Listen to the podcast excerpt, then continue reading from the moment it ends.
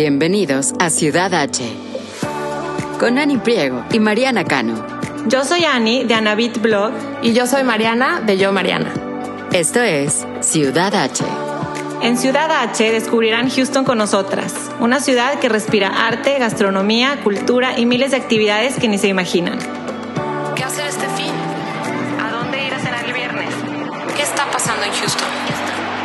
Desde restaurantes, bares y exhibiciones hasta eventos y viajes.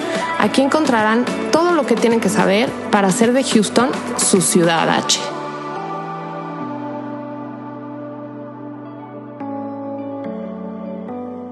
Bienvenidos a Ciudad H. Estamos muy emocionados de tener otro episodio con ustedes. Como saben, estamos estrenando sección desde hace ya un par de semanas que se llama Los expertos de Ciudad H. Y hoy estoy muy emocionada por una invitada muy especial que tengo el gusto de, además de conocer el, del, del mundo bloguero, también la considero una gran amiga.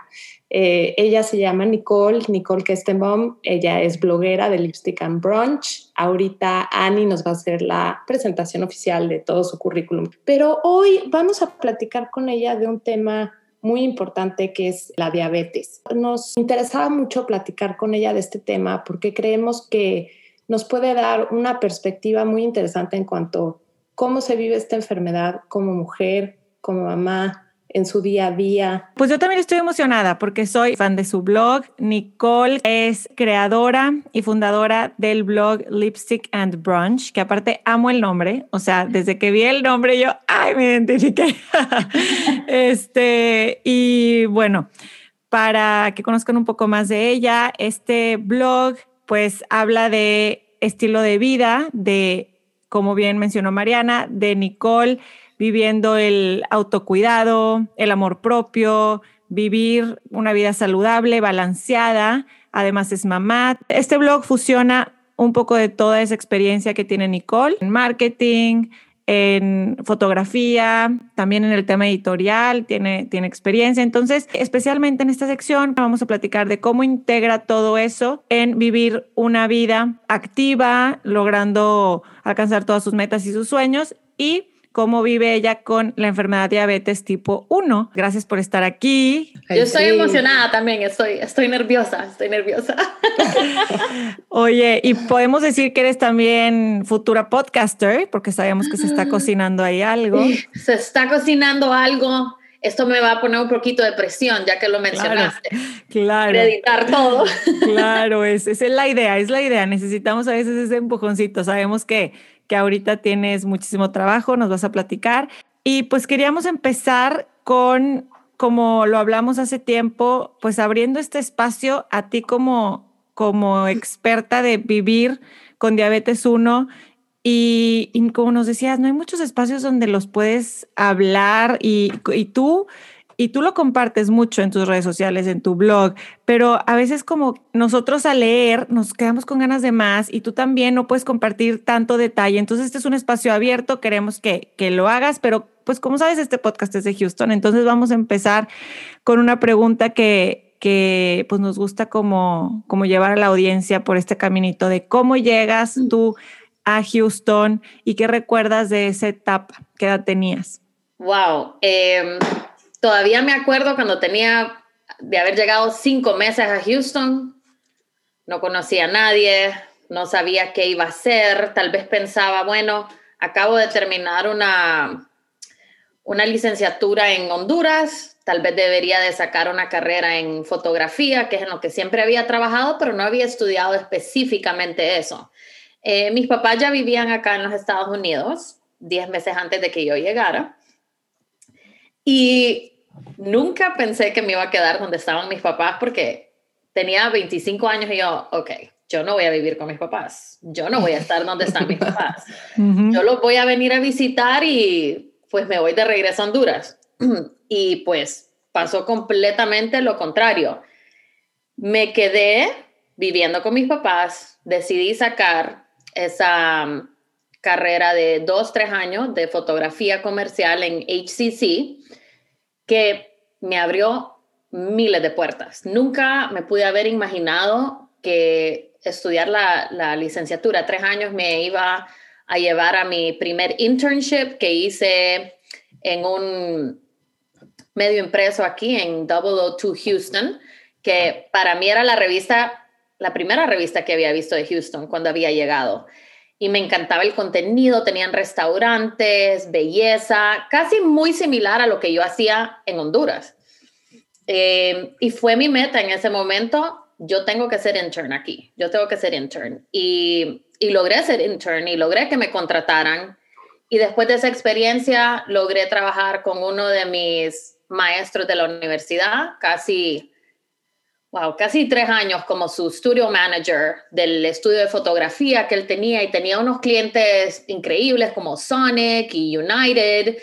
En realidad, trabajar en esa revista y trabajar con mi maestro de fotografía de la de HCC era mucho más grande que los sueños que yo tenía al llegar aquí, porque cuando llegué, pues tenía esa incertidumbre de no conocer a nadie, de comenzar de cero, que es una, pues algo en común que tenemos todos los inmigrantes. Y pues hasta el día de hoy, wow, siete años después, todavía hablo con ese maestro de fotografía y me da muchos consejos y él me habla a mí y siempre nos aconsejamos mutuamente por cosas diferentes, porque él dice, bueno, tú sabes todo lo que está trending. Ahora dime eso, si es, esto sí está bien. Y yo siempre le hablo y le digo, bueno, quiero hacer este presupuesto, no sé cómo hacer este efecto en la foto. ¿Qué me recomiendas? Así que yo creo que haber entrado a HCC fue, fue una buena decisión. Fue, una, fue algo que, no sé, que me sacó de esa incertidumbre que tenía al llegar como una niña de 25 años a Houston. Así que, sí. No, me encanta tu historia, Nicole. Y la verdad que tengo que decir que, bueno, para mí en lo personal, ahorita que cuentas esta historia, que sigues en contacto con tu profesor y que siempre estás intercambiando ideas y consejos y cosas, la verdad, de hecho no sé si nunca te lo he dicho así directamente, pero fuiste una de las, yo creo que la primera persona que conocí en el mundo bloguero cuando yo ya empecé con el blog hace seis años.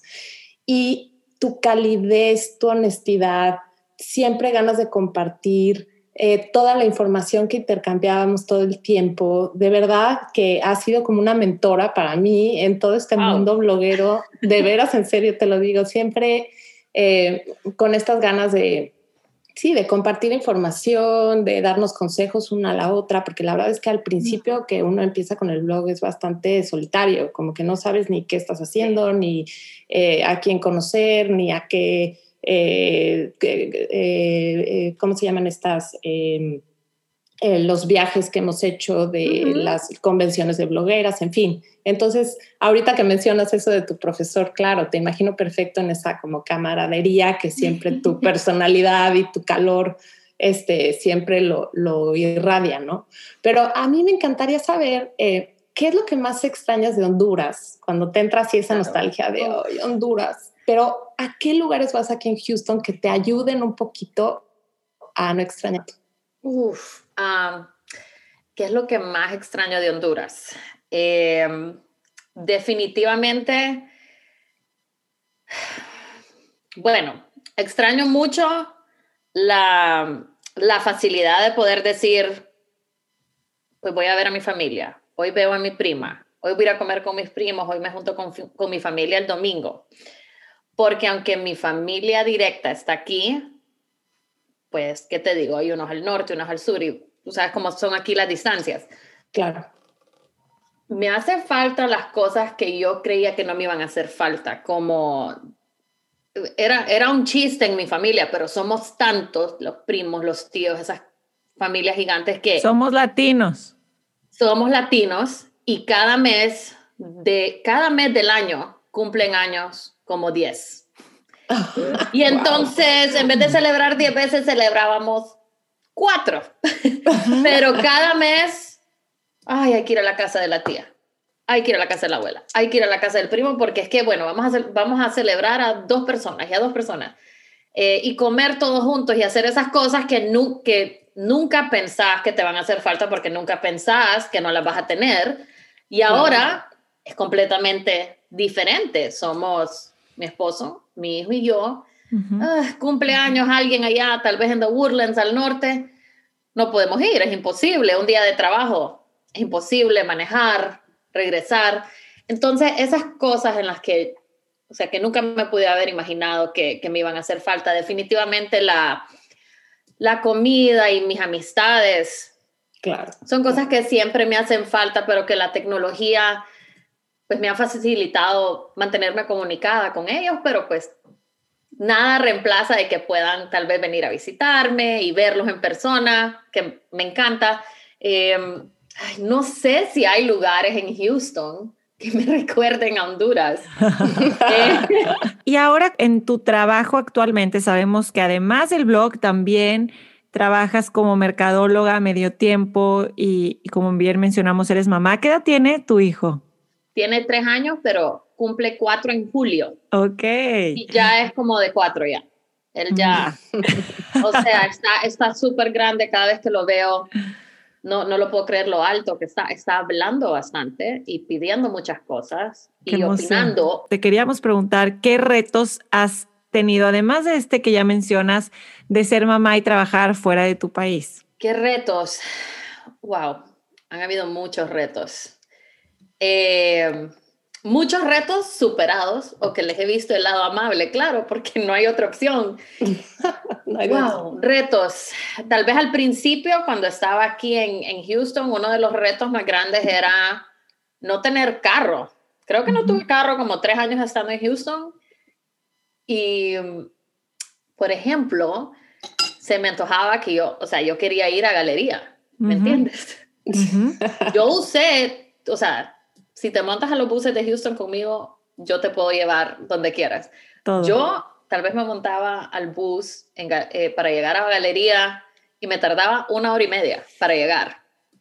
Lo mismo para llegar a mis clases de la universidad, pero fue algo que me enseñó el downtown, que conocí varios lugares downtown, fue donde le empecé a hallar el, como el amor a Houston y eso de ay, debería describir, bueno, mi blog no lo empecé cuando estaba en la universidad, pero empecé a agarrar ese amor de, del downtown, eh, ir a conocer los túneles, todas esas cosas que mi esposo tenía siete años de estar en Houston, ni idea que habían túneles en el downtown, ni idea que había una pizzería hindú en el downtown, al lado del rail. Entonces fueron retos que que tenían su, su, lado amable, tenían su blessing, porque sí conocí mucho el downtown, así usando el sistema de buses y el tren, que, claro, si hablas con alguien de Houston, pero ¿por qué usas el bus? ¿Por qué usas el tren? ¿Por qué no tienes un carro? Bueno, porque no tenía un carro y yo me iba en bus y en el tren y caminando al HCC de downtown y bueno, eso después cambió. Otros retos, eh, retos que creo que también tienen todos los inmigrantes cuando llegan aquí fue poder conseguir un permiso de trabajo, sentirme independiente, que yo ya era independiente en Honduras, y regresar aquí con una carrera y que te frenen y te digan, bueno, tú puedes trabajar en el bookstore de la universidad, que fue lo que hice. Trabajé de cajera casi, no creo que llegué al año de trabajar de cajera, pero era una manera para conseguir mi social. Claro. Que era súper importante. Entonces, eso, no tener el social me frenaba de mil cosas. Entonces dije, ok, si me contratan en el bookstore, voy a tener mi social y pues ahí se abren más puertas. Claro. Una vez que tuve mi social y que pude trabajar en el bookstore, se me abrieron las puertas al, al internship del que les estaba hablando en la revista. Fue más fácil que me contratara también mi maestro de fotografía cuando me contrató para trabajar con él. Entonces, una cosa, ok, no, no fue lo máximo trabajar en la librería, pero eso me abrió la puerta a tener un social y, y que las otras dos compañías que me encantaban me contrataran. Claro. Así que son retos que, que se superaron. Sí, claro.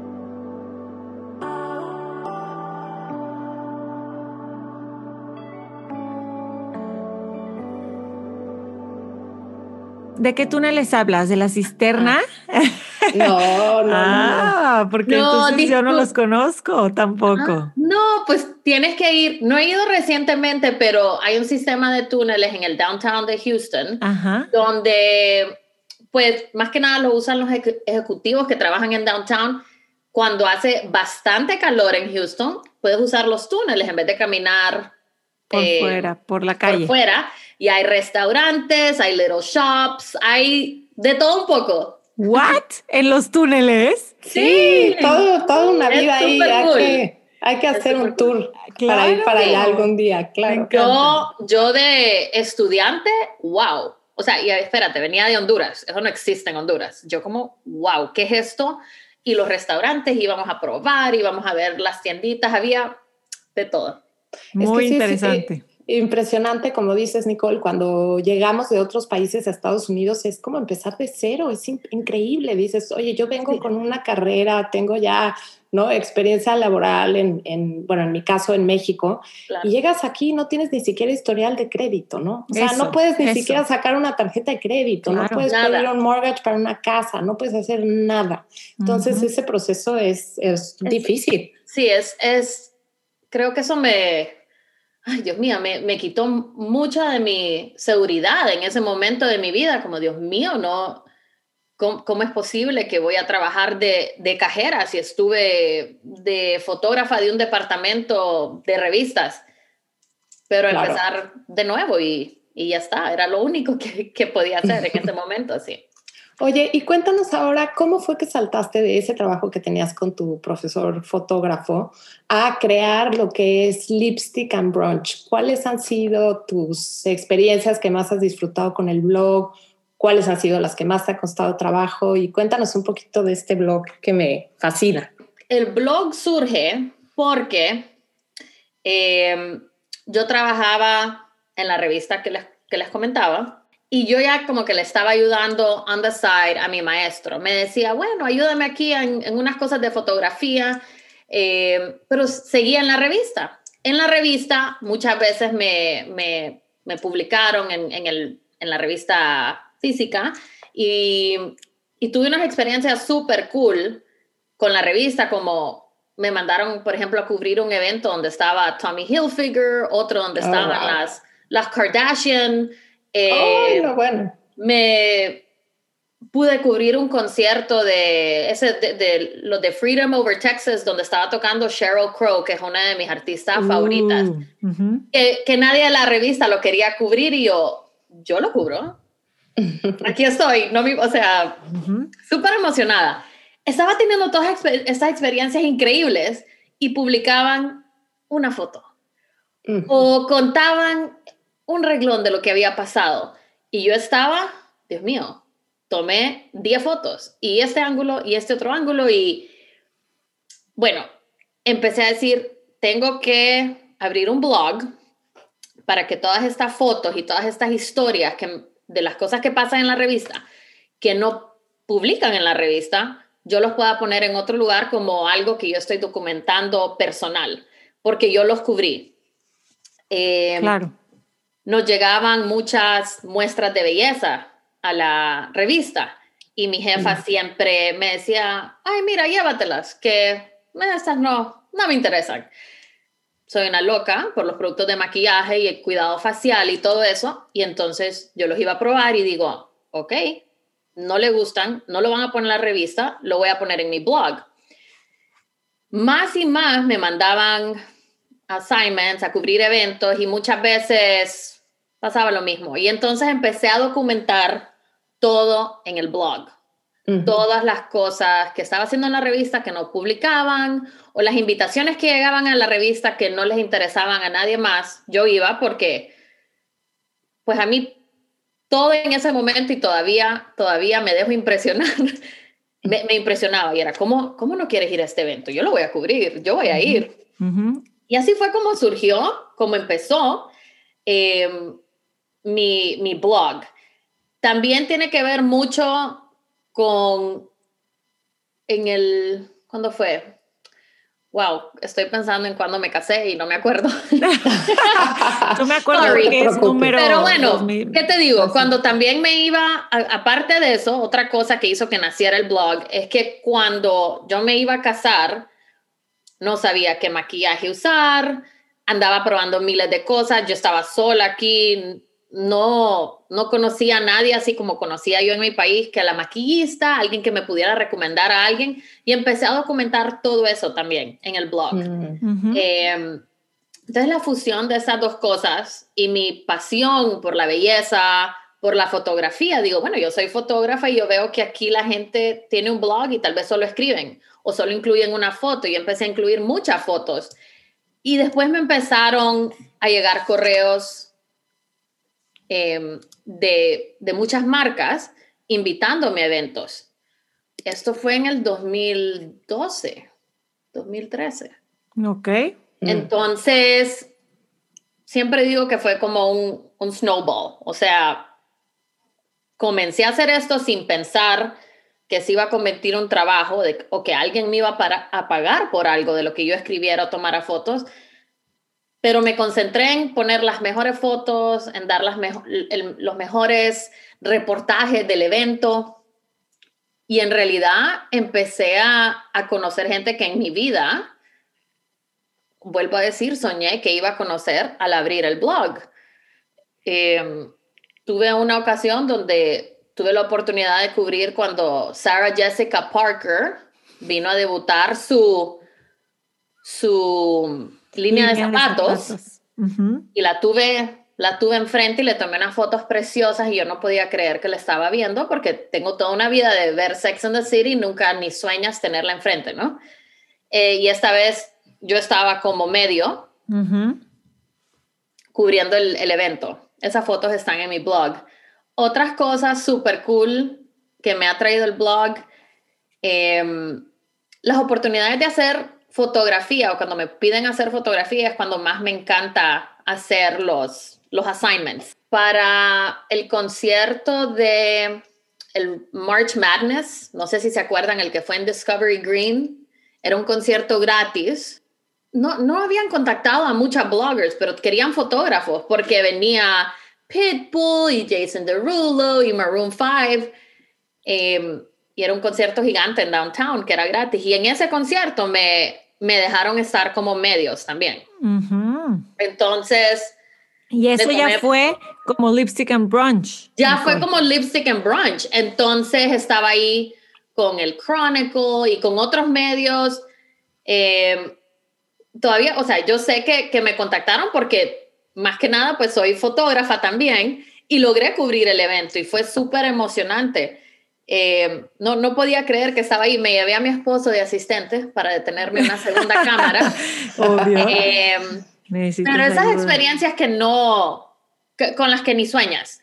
Eh, ay, les pudiera contar miles, pero tampoco quiero así empezar el... No, ya, ya estoy fascinada con todas las anécdotas. Yo tengo una pregunta nada más. Sí. ¿Tu- ¿Tuviste algún, algún problema al empezar eso estando en la revista? ¿Tuviste que aclarar, este es contenido mío, este es contenido de la revista? ¿Cómo se maneja? ¿Cómo lo manejaste? Yo, antes que nada, a la editora eh, le digo, mira, es que acuérdate que en aquel momento cuando lo comencé, yo creo que entraron cinco peso- personas a verlo, ¿no? Y yo, bueno, todas estas cosas que me estás dando, este maquillaje, y está bien si lo pongo en el blog. Y ella como, sí, yo me acuerdo que hasta la entrevisté a ella.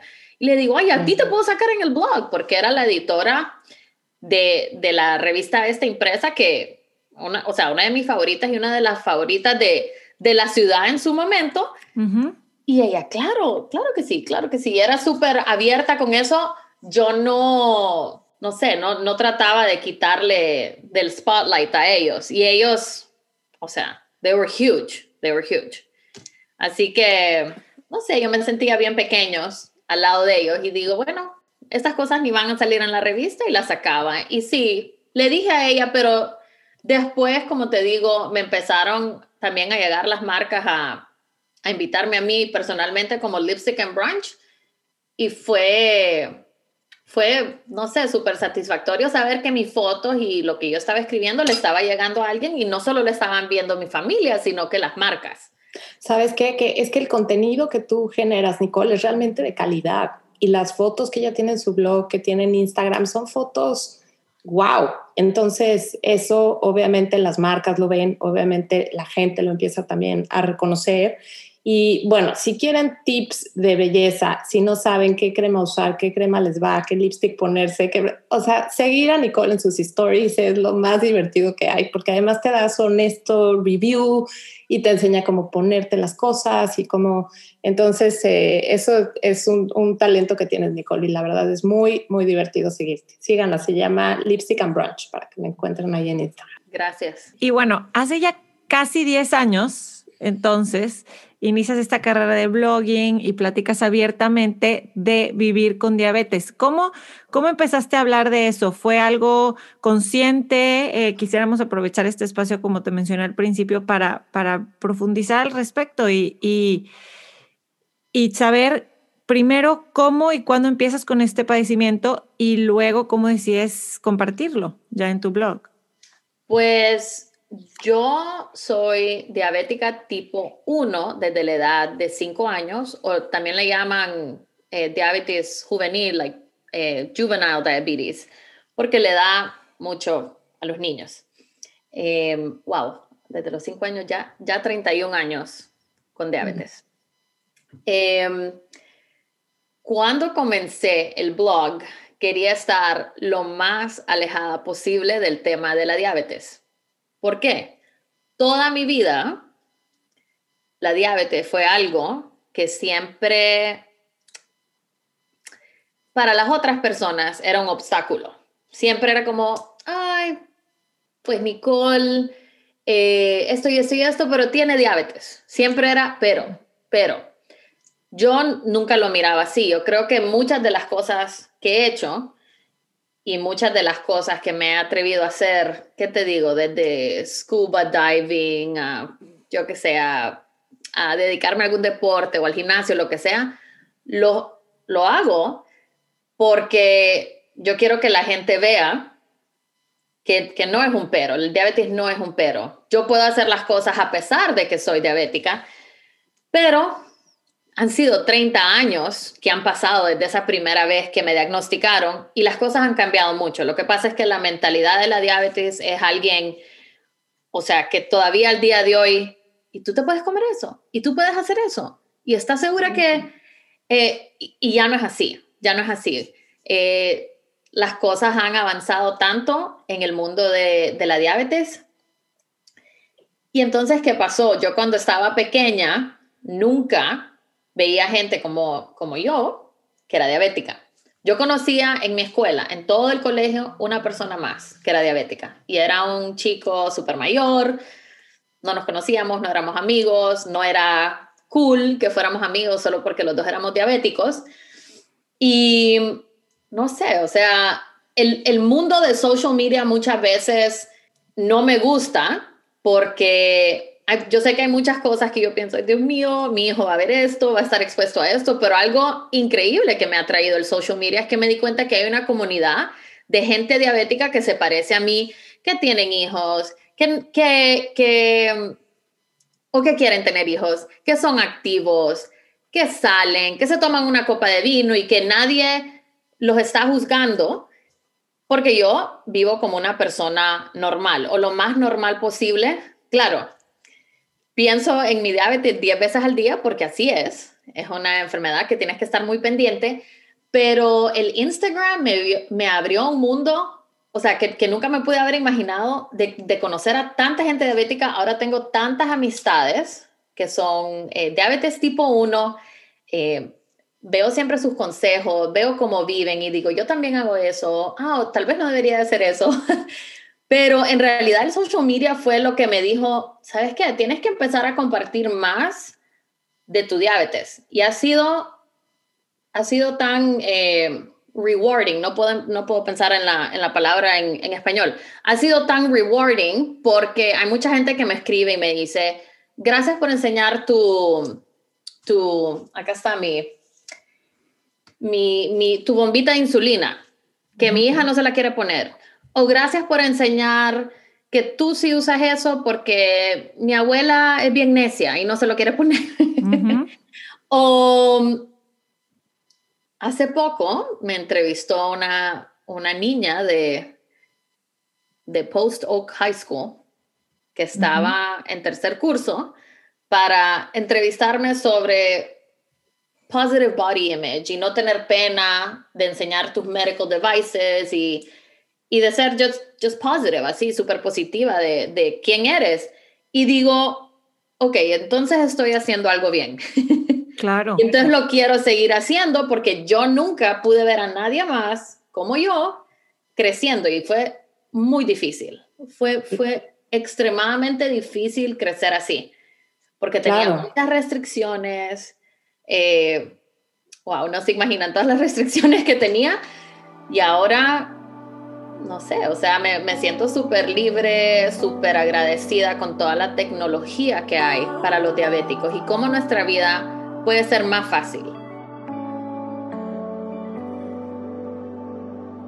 Pensando un poco también en, en las mamás que nos escuchan, que a lo mejor tienen niños eh, con diabetes 1, eh, entonces escuchando tu historia de cuando eras niña y los retos que tenías de chiquita, este, entonces tú sí crees que a lo mejor social media puede ser un buen medio para que los niños eh, se familiaricen y puedan ver que hay otras personas cool y que, que, también tienen esto y que también este, pueden vivir su vida y hacer diferentes cosas, ¿no? O sea, ¿qué consejo le darías a estas mamás tomando en cuenta tus retos, los retos que tuviste tú con tu, con tu propia infancia?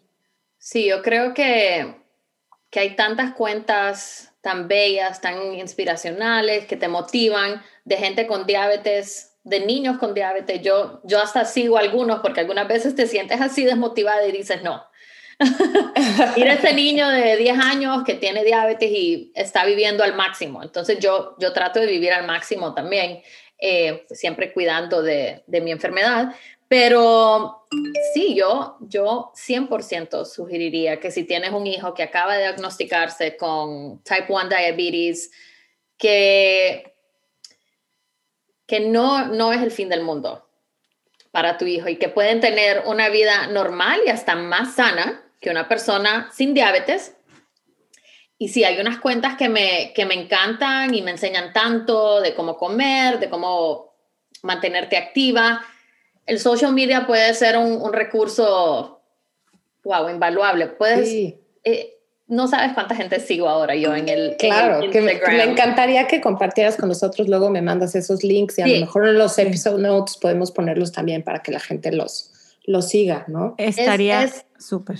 Es, importante seguir cuentas donde, por eso yo enseño mucho mi, mi, los sitios donde me pongo mi pump de insulina porque yo tengo, por ejemplo, un primito, yo, yo soy mucho mayor que él, que, que, tiene diabetes y le tiene mucho miedo a los, a los devices, como por ejemplo el device que yo tengo. Y es porque no saben, no saben más de él. Entonces, eso es lo bonito de estas cuentas en social media. Te quitan el miedo, te dicen, bueno, no, no hay nada que tenerle miedo. O sea, esto te está dando insulina, es mejor que inyectarse. Antes de tener esto, esta bombita de insulina, yo me inyectaba 10 veces al día. Claro que esta bomba de insulina es mejor que estar sacando una jeringa, inyectarte 10 veces al día. Entonces el social media te informa. A mí me inspira mucho ver a otra gente vivir al máximo y me hace querer vivir al máximo también. Ah, la, hay que recordar que la gente que nos escucha no puede ver, entonces para describir dónde está, eh, ahorita hemos hablado mucho de esta bombita, la tienes tú en tu brazo derecho. Sí, la tengo en mi brazo derecho y es súper cool porque reemplaza las inyecciones. Esta bombita de insulina es eso, es una bombita que te está dando insulina, así como tu cuerpo produce insulina. Eh, lo que está haciendo. Y mm, este en particular no tiene tubing. Dios mío, no sé cómo. No, no, o sea, no tiene. ¿Cómo, ¿Cómo, te lo digo? Es como, un, es como un botón que tienes pegado eh, al brazo y entonces hace que cuando yo haga ejercicio, no me molesta. ¿Ok? Ok. Y, y por eso me encanta. Usaba uno diferente antes que tenía el, el tubing y era muy inconveniente, pero este, en este momento es el que más me gusta. Lo veo así como, como si fuera la carátula de un iPhone, de, de un Apple Watch, Sí. ¿no? sí. Así, así lo veo. Así como- mero. Así Sí. y lo tienes en tu, en tu brazo. Hoy, Nicole, ¿qué implica para ti vivir con diabetes en, en general? ¿Qué implica para mí? Bueno, implica um, vivir con diabetes implica muchas cosas. Implica mantener mi salud mental, mantenerme mantenerme sin ningún estrés. Trato de mantenerme sin estrés porque mis emociones afectan mucho mis niveles de azúcar. Eh, implica um, siempre mantener una vida activa para mantener mis niveles de azúcar bien, para ser una mejor mamá, una mejor esposa, para poder en realidad disfrutar mi vida sin tener que preocuparme de los efectos acumulados. O sea, eh, la diabetes cuando tienes complicaciones es porque es acumulado. Entonces en realidad lo tienes que llevar del día a día, tratar de ser muy buena con tu cuidado día a día porque se acumula. Entonces, vivir con diabetes implica muchas cosas en realidad, pero, pero en realidad que, que si me mantengo organizada y en paz en mi casa y sin mucho estrés, yo no soy, yo sé que muchas personas me dicen, ay, yo sé que estás súper ocupada. No, yo no me mantengo súper ocupada. Yo soy increíblemente organizada, le doy mi tiempo y la prioridad a las actividades, a las personas y a las cosas que de verdad tienen importancia en mi vida y nunca trato de hacer más de lo que puedo, porque esto ya lo habíamos hablado de que me gusta vivir algo similar a tener un balance, ¿no? Porque nunca hay un balance perfecto, pero siento que, que antes parecía así loquita, trataba de hacer, no sé, 15 cosas al día y todo eso me afecta, no solo, o sea, me afecta mucho mi salud también. Entonces, duermo súper bien. Yo duermo no, me- no sé cuántas horas, 8 horas cada noche.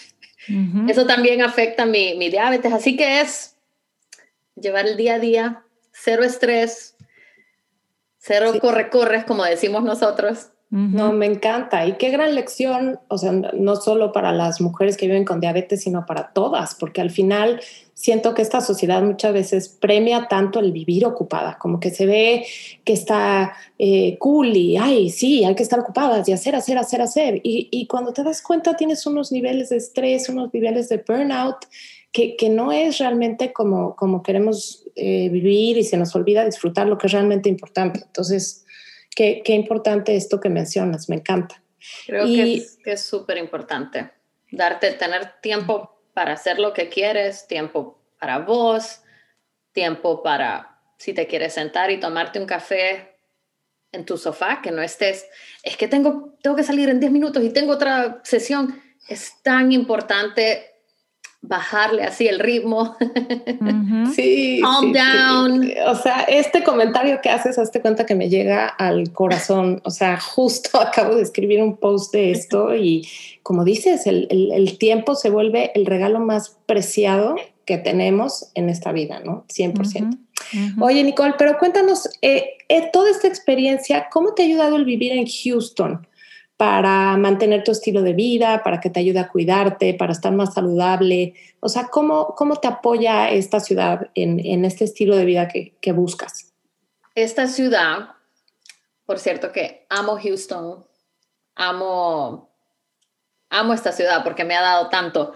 Eh, esta ciudad es una de las ciudades donde más he descubierto restaurantes que tienen opciones healthy Sí, y opciones deliciosas, porque en Honduras nosotros comemos muy fresco y no, no hay muchas sodas, ni hay mucha, eh, no hay mucho pan, somos más de tortillas, pero esta ciudad wow, cuántos restaurantes he y cuántas, cuántos tipos de cuisines también he descubierto, eh, ¿qué te digo? Comida tailandesa, japonesa, donde puedo encontrar opciones healthy y que todavía son deliciosas, que se adaptan a mi estilo de vida. Me encanta. Eh, Cuéntanos cuál es el que más te gusta, ya me dio curiosidad. Dios mío, estoy, estoy obsesionada en este momento con un restaurante que se llama Top Sushi, que queda aquí por donde yo vivo. Yo vivo un poquito afuera de, de la ciudad. Y tienen algo que se llama un yuzu Thai. Oh, man. Que es un pedazo de sashimi red snapper mm. con cítricos como un ponzu sauce y un zest. Y yo siempre les digo que por favor me agreguen un pedazo de jalapeño. Porque me gusta, me gusta todo picante. Dios mío. Wow, no, bueno, claro que lo, voy a buscar. Top Sushi se llama entonces. Sí, y soy muy, soy muy fan del seafood. Me encanta también un ceviche un ceviche espectacular que por favor vayan a probarlo. Es un ceviche peruano, no va a ser mexicano, pero va a ser peruano y va a ser top top. Eh, hay un lugar en Bel Air que se llama Las Brasas. Okay. Eh, los dueños son peruanos, se dedican a hacer como pollo a las brasas, pero tienen ceviche. Me encanta. Oh Qué delicia, Nicole. Yo me amo el ceviche, yo puedo comer ceviche todo el día. Yo también, soy fan. Yo también, me, encanta. Yo se lo súper recomiendo porque otros de los restaurantes que me encantaban lo cerraron durante la pandemia. Oh, Uno de los lugares que más me encantaba, pero muy recomendados esos dos lugares. Muy Perfecto, buenísimo. Y Nicole, hablabas hace un momento de cómo tienes que manejar tu estrés y tu salud mental y todo esto, pero ¿en qué momento te diste cuenta que, era importante? ¿Alguien lo leíste? ¿Tuviste ah, como que ataste tú este, todos los cabos o hay información sobre eso? Digo, hoy lo sabemos que cualquier persona con cualquier padecimiento o no nos sirve muchísimo, ¿no? Pero en tu caso, ¿cómo fue eso? Pues mira, algo de lo que no hemos hablado y me, y me extraña que no he hablado de esto es que yo tuve en el 2019, wow, em, en el 2019 pesaba lo que más he pesado en mi vida, creo yo. Ya después de haber tenido un hijo y estar con él dos años en la casa, cuidándolo antes de que él fuera a la escuela. Y un día me vi en el espejo y yo, tienes que hacer algo. Tienes que hacer algo, te tienes que mover, tienes que dejar de comer esto, esto y esto. Em, y vi un, vi un advertisement en Facebook como algo así super cursi, cambia tu vida, ven a ejercitarte, no tienes nada que perder. Y entonces dije, bueno, voy a ir, en realidad no tengo nada que perder.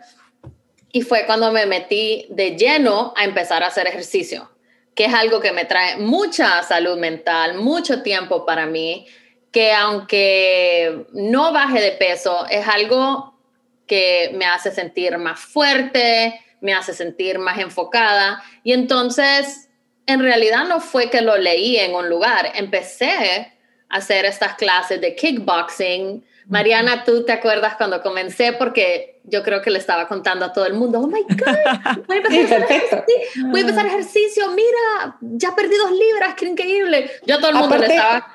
Aparte, me encanta ver tus stories porque se ve que estás dejando ahí todo literal pegándole a la bolsa, o sea, se antoja, ¿no? Que, que todavía, sí, casi dos años después, yo siempre le digo a la gente, yo no soy una persona que siempre ha hecho ejercicio, que se levanta temprano a hacer ejercicio, pero estoy ahí, haciéndolo, y eso es lo que importa, y no importa qué horas lo hagas, cómo lo hagas, ni por cuánto tiempo lo hagas, lo importante es que lo hagas, ¿no?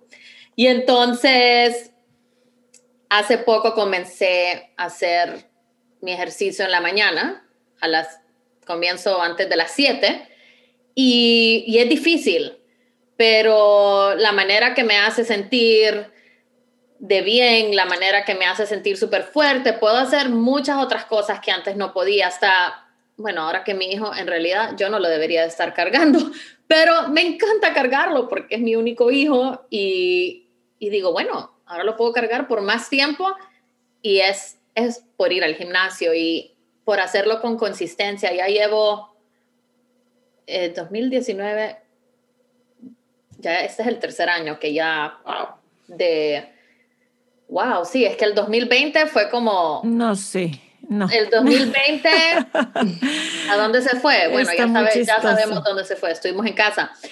Pero Nicole, ¿por qué no lo leí? ¿Por qué no debes de cargar a tu hijo? Porque pesa mucho. Ah, ya. Pesa 30 libras, ya no lo debería de estar agarrando como bebé. Ah, yo, yo el mío, el mío tiene 6, el chiquito parece de 8 y a veces se sube a un escalón, me hace así y yo lo cargo, pero ya nada más lo puedo levantar del piso, así. Y me dice, no lo cargues, y yo, nada más así, tantito. sí, es que está muy pesado, ya no, pero ahora digo, bueno, lo voy a cargar un poquito más porque, porque puedo, ¿no? Ay, sí, hay que cargarlos, apapacharlos.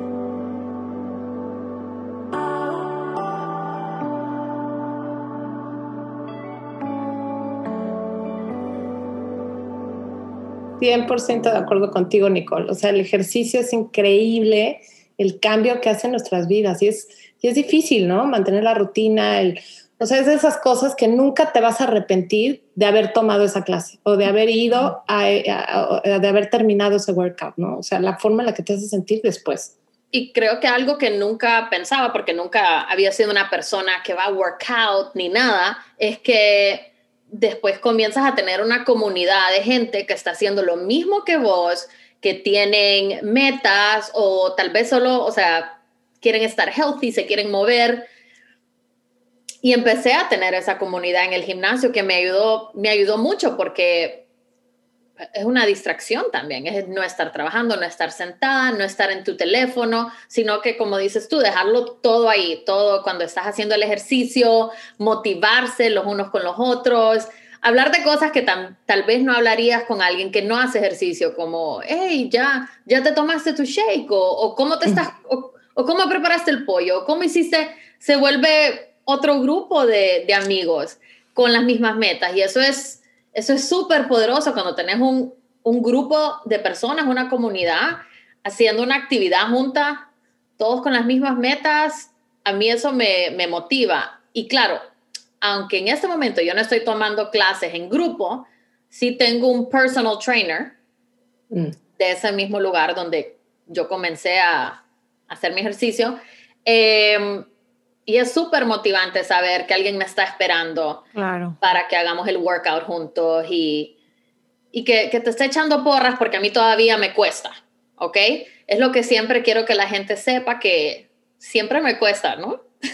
Sí, claro, cuesta mucho trabajo. idea de, de que vemos a, la gente que hace ejercicio es que ellos les encanta, ve, les encanta ese ejercicio. Ella es súper corredora, vela, y te sientas y te dice, yo no corría ni un kilómetro y empecé por aquí y empecé por acá. Siempre pensamos, vemos, idealizamos a la gente que a todo mundo que hace ejercicio le encanta hacer ejercicio y le encanta levantarse temprano o hacer.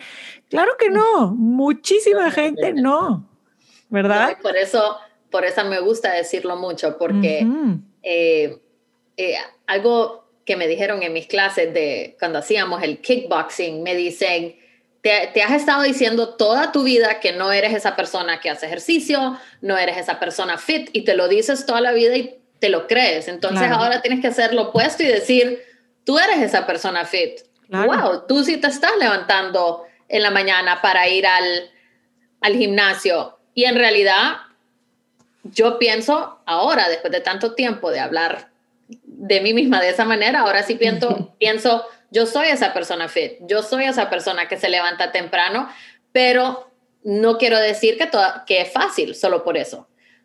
Como les dije, lo que importa es que, que, lo hago y me levanto y pues, y mientras que estoy en la clase me quejo todo el tiempo, pero, but I get it done. So. No, 100%.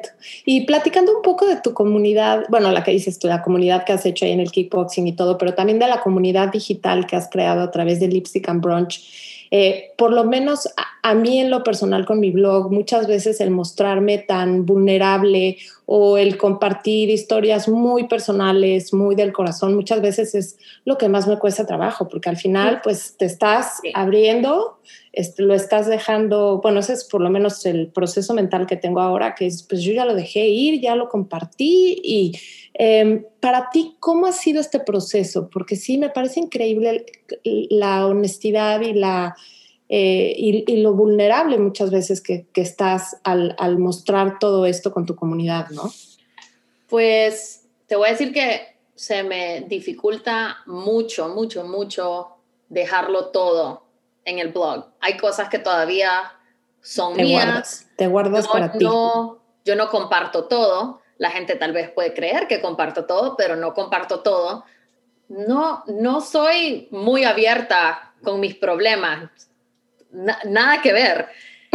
Sí, tal vez tiene que ver con algo de mi diabetes, ah, algo de mi fitness, lo cuento, pero tal vez te sorprendería saber que, puedo ser muy privada mm. y que como algunas veces todo el mundo deja todo en el social media, diría, ah, bueno, tú también, pero, pero no, soy, me cuesta mucho, mucho, mucho. Eh, eso sí, cuando he compartido mis cosas de fitness o estoy working out y se me, eh, así como dicen en Honduras, se me sale la lonja por un lado o, o ¿qué te digo? Ando despeinada o ando toda sudada me encanta ser vulnerable de esa manera porque creo que la gente piensa algunas veces que los bloggers son así siempre con los filtros.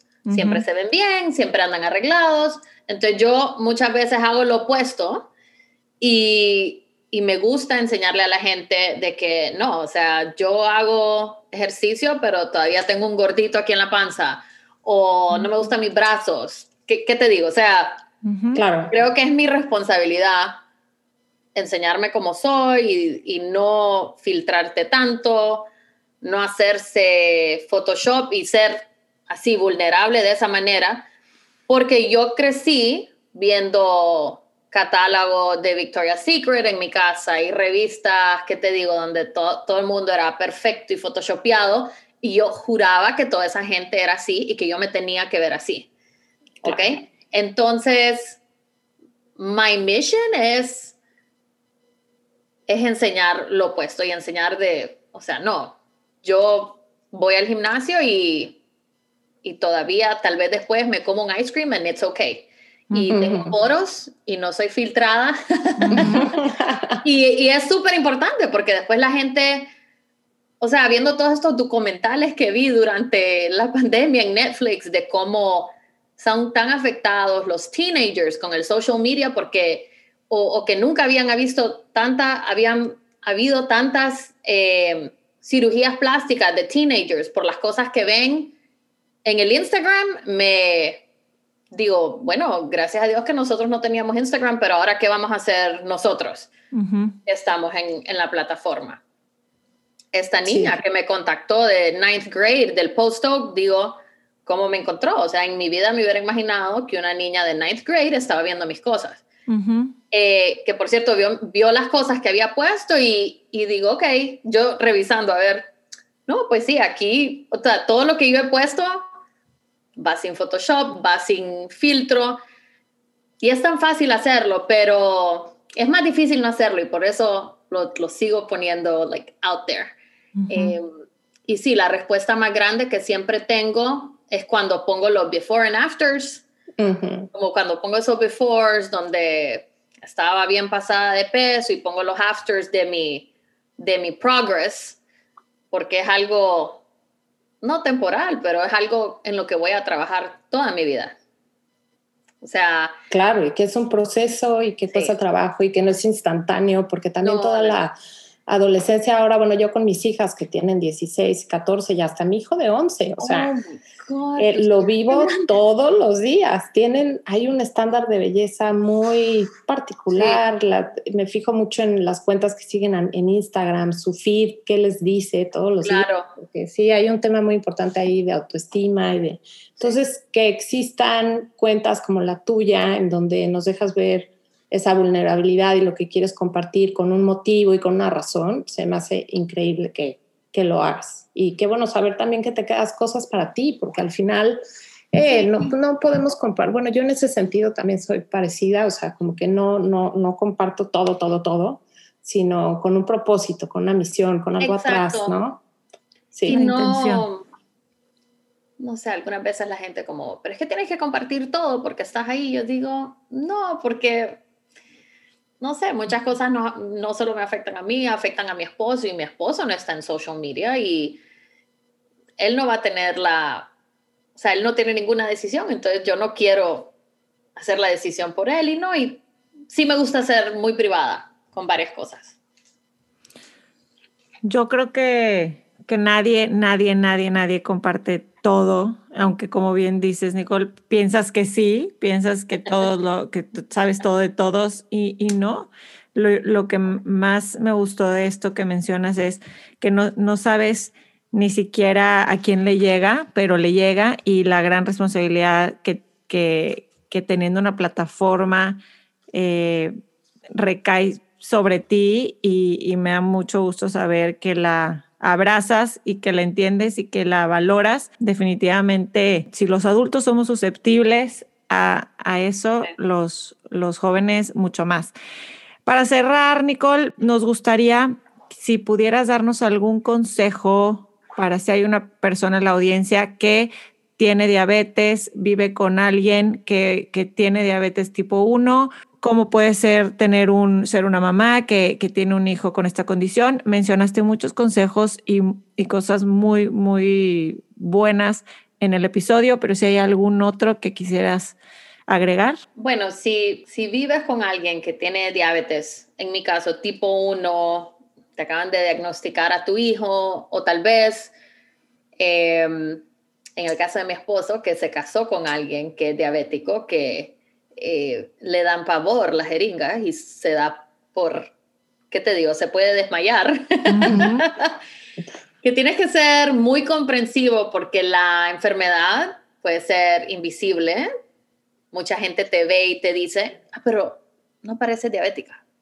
No sé todavía qué quiere decir eso, pero eh, que tienes que ser muy comprensivo, informarte mucho, eh, apoyar mucho a la otra persona porque nosotros pensamos en nuestra enfermedad todo el día al levantarse, antes de comer, antes de ir al gimnasio, en el gimnasio, después del gimnasio. Wow. Eh, y aunque no, por ejemplo, yo no me gusta quejarme de tener la, enfermedad, pero siempre me gusta acordarle a mi esposo, ¿me puedes ayudar un poquito con esto? Porque no voy a tener tiempo, porque me tengo que cambiar mi bombita de insulina hoy creo que es importante pedir ayuda también, que es una de las cosas más difíciles, creo, como mujeres, lo queremos hacer todo. Y yo he tenido que aprender como mamá a pedir ayuda, porque para ser una buena mamá, mi diabetes tiene que estar en control, mi vida tiene que estar en un nivel de estrés bajo, y la única manera de hacer eso es de pedir ayuda y rodearte de personas que, que, te apoyan y que te van a quitar un peso de encima, lo que sea. Una ida al supermercado, cuidar al niño un momentito, pero pedir esa ayuda porque, porque vale la pena. Es, voy a tener una vida más larga si, si no tengo tanto estrés en mi vida. Y sabes que de alguna manera también el crear comunidad fuera de tu país con gente que habla tu idioma, que también es uno de los propósitos que tenemos con este podcast y, y con el blog, es eso, saber que existen otras mujeres ahí que están pasando por lo mismo, en donde puedes perfectamente pedir ayuda. Y Nicole, no sabes cómo te agradecemos el que hayas estado aquí, el que hayas compartido con nosotros tu historia, que sabemos que le va a ayudar a mucha, mucha gente y que cuentas con nosotras. Aquí tienes dos grandes amigas que aquí estamos para ti, para lo que se te ofrezca, alguna más, eh, o, otros artículos o contenido que quieras compartir. Este es tu espacio, esta es tu casa y te agradecemos muchísimo que hayas estado aquí con nosotros el día de hoy. Gracias, amiga. Yo se los agradezco a ustedes. Estuvo buenísima la plática y pues siempre me pueden seguir en mis redes en at Lipstick and Brunch Ahí van a contenido nuevo todas las semanas.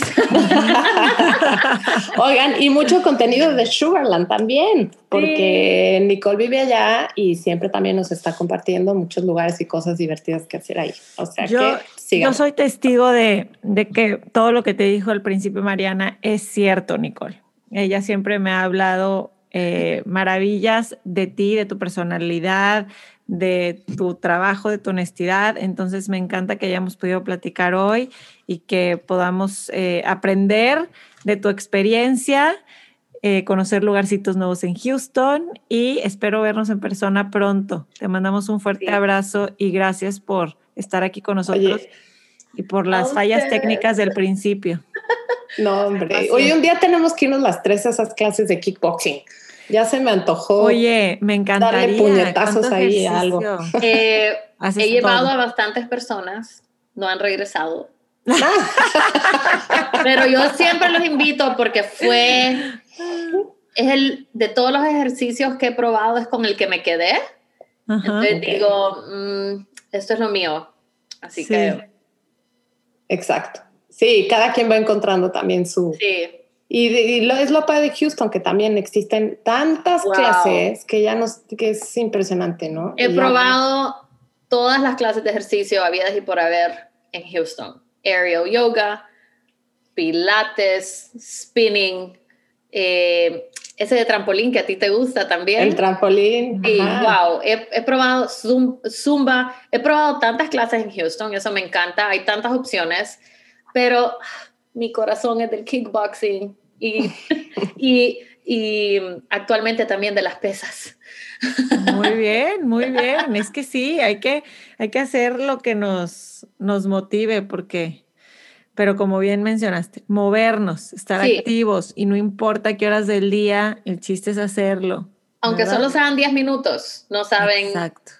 Lo, lo, lo increíble que se van a sentir después. Así es. Oigan, pues muchas gracias por escucharnos. Este fue otro episodio de los expertos de Ciudad H. Gracias Nicole, gracias Ani. Un placer como siempre verte y platicar contigo. Y nos vemos por aquí pronto. Gracias. Bye bye. Un abrazo, gracias. Esto fue Ciudad H